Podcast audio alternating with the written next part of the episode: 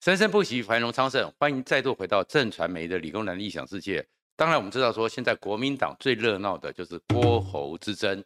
但是呢，我今天要讲是说，其实郭台铭和侯友谊看起来打得很火热，但是他们两个人都有致命的缺点。而这样一个致命缺点呢，将会让赖清德呢躺着当选，柯文哲呢坐收渔利。里面核心的关键就是侯友谊不耐打。郭台铭不会打。如果你关切这个频道的话，请记得按赞、分享和订阅。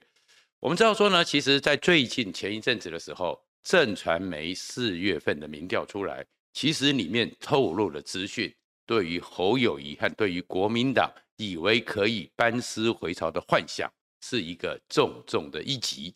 为什么这么讲呢？因为在这个民调里面呢，侯友谊虽然还领先郭台铭。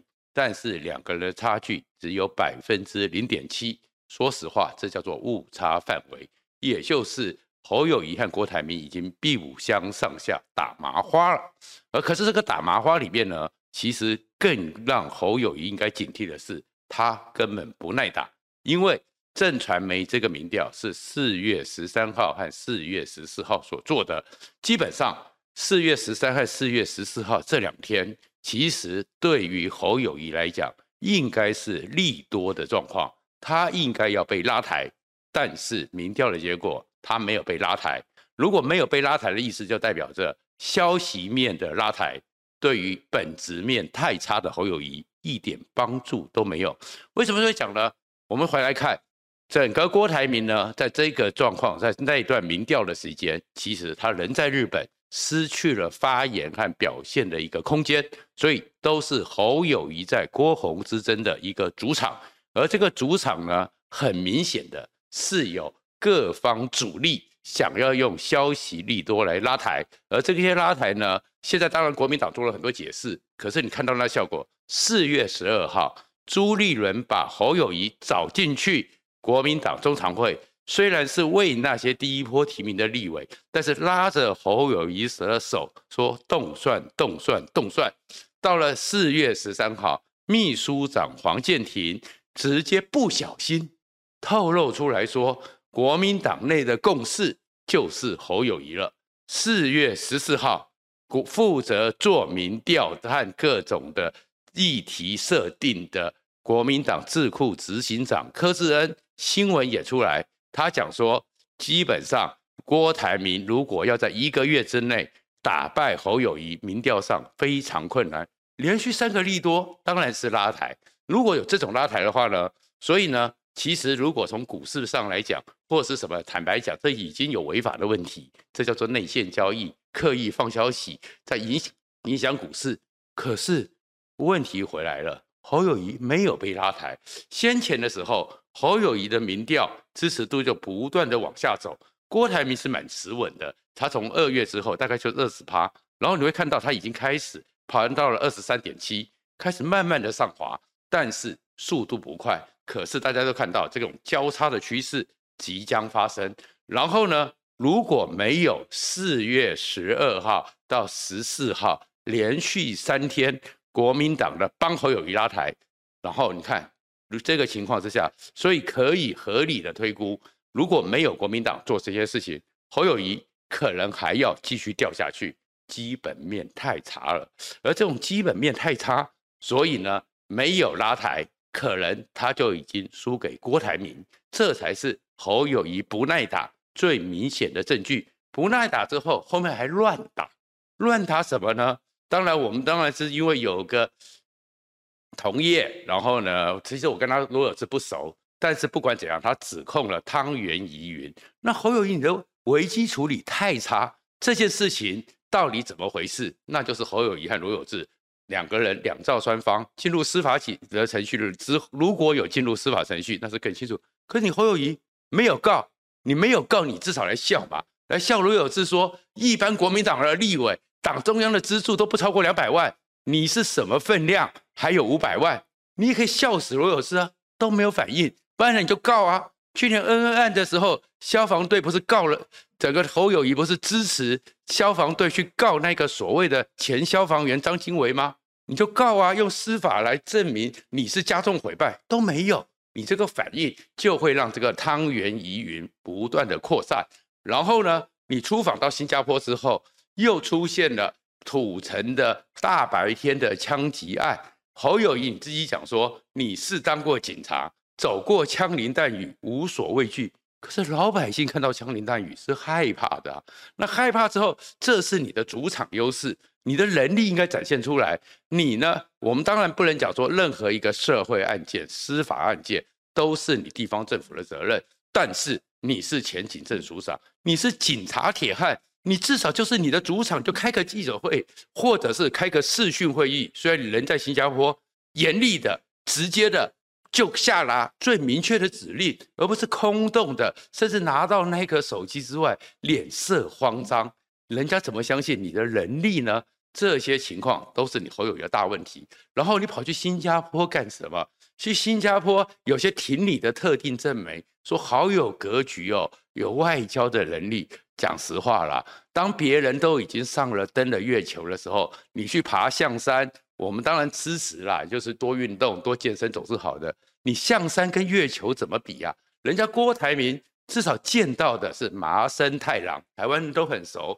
虽然年纪大了，自民党的副总裁甘利田至少是整个日本最重要的人物之一。然后是一些经和联那些经济上，然后至于整个赖清德见的是罗斯培格，见的是各种的情况。人家见到的层次，蔡英文见到的层次，都比你去新加坡，然后呢，看到一个都住宅发展的部长，看到一个讲难听一点，你去新加坡跟你有国际格局有什么关系？首先，新加坡跟台湾，当然它都是在印太地区里面，战略地理位置很重要，可是双方面临的挑战。和局面完全不同。其实新加坡是个都市治理很好的一个地方，可是呢，那是都市，所以以前陈水扁要选市长的时候去过新加坡，马英九要选市长的时候去过新加坡，连林佳龙、侯友宜的你的手下败将在台中市长的时候也去过新加坡。那你现在去新加坡跟国家格局有什么关系？好了，你说新加坡可以在中美之间。左右逢源，真的是这样子吗？新加坡以前李光耀都讲离中国太远，所以他就是因为离中国太远，没有像台湾离中国太近，受到了那种直接的压迫，所以处理的方式当然完全不同。然后再过来另外一个状况是，二零一五年有个新北市长叫做朱立伦的，他也去了新加坡，他也见了李显龙。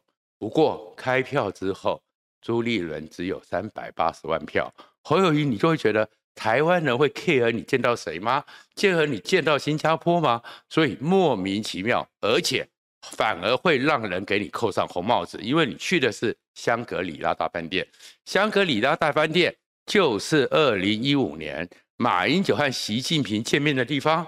难道你是去朝觐九二共识？朝觐马习会吗？然后特定的政媒像旺中还用头版头条直接的捧你，那你侯友谊，你是不是就跟马英九路线这样子被绑在一起？那你还要选吗？所以侯友谊完全不耐打，他是一个大问题。而可是这个大问题里面呢，郭台铭有没有机会得利呢？理论上有，但是郭台铭的问题在于说。对于政治上，当这么短暂的时间里面，你怎么打这场战？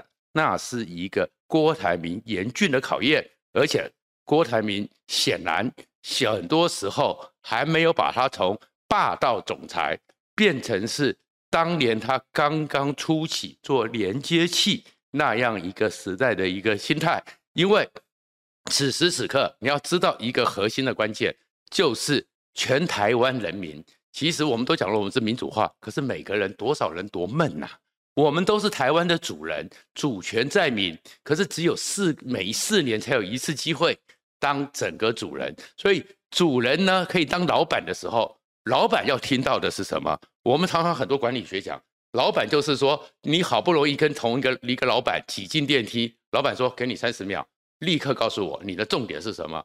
所以郭台铭，你现在要支持选民支持你，你要有能力，三十秒内就给那个老板听到说我愿意听下去，这就是郭台铭第一个他的一个能力表达和整个号召里面的一个大问题。你有没有能力让现在两千三百万人人民觉得说，哎，你郭台铭确确实实给了我一些台湾可以真的改变，而且这个改变跟我未来的生活、未来的福祉、未来的利益直接相关。如果没有的话，那我干嘛要听你讲呢？所以你的记者会再怎么办，再怎么的豪华，或是再怎么样的铺陈那些外在的形式，如果你没有每一场公开露面的时候，你都能够有三十秒的时间，就让大家立刻抓到 key point，觉得郭台铭跟我有关，不然你其实是浪费掉。你很可以扩张的一个选票基础，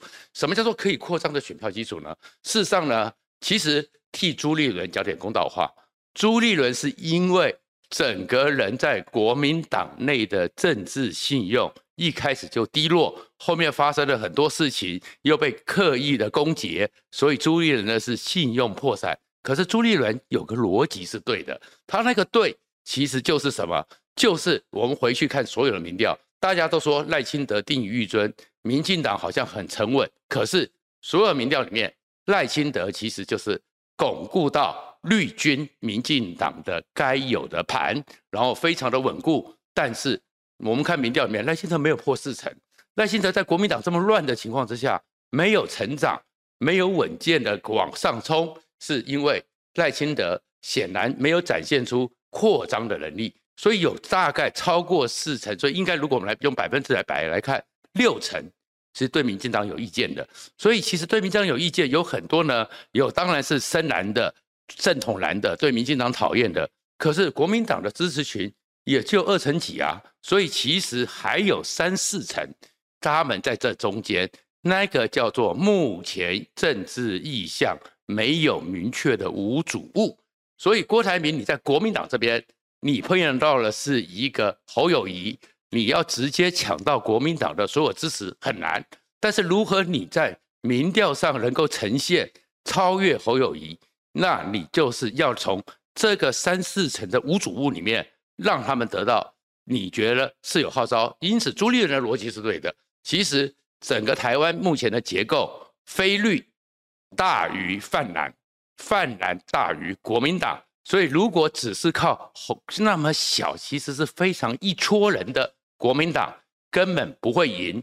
然后呢，台湾的选民，我们从这次很多都知道，不投票，根本就看不起两边，有可能是失望的，有可能犬儒的。所以这个时候，你怎么让这些人觉得我愿意来投票？你作为郭台铭在比较靠中间，可能有机会扩展的是，你要展现出你有能力。号召他们，把他们的一些期待寄希望于郭台铭身上，而这种寄希望是什么呢？郭台铭呢是一个成功的 CEO，是一个白手起家 CEO，大家都知道，大家都知道。但是你要问一般人，CEO 跟我有什么关系？CEO 高高在上，CEO 你确实有很多能力，但是你的能力跟我有关吗？所以郭台铭其实要告诉的是，你呢是一个。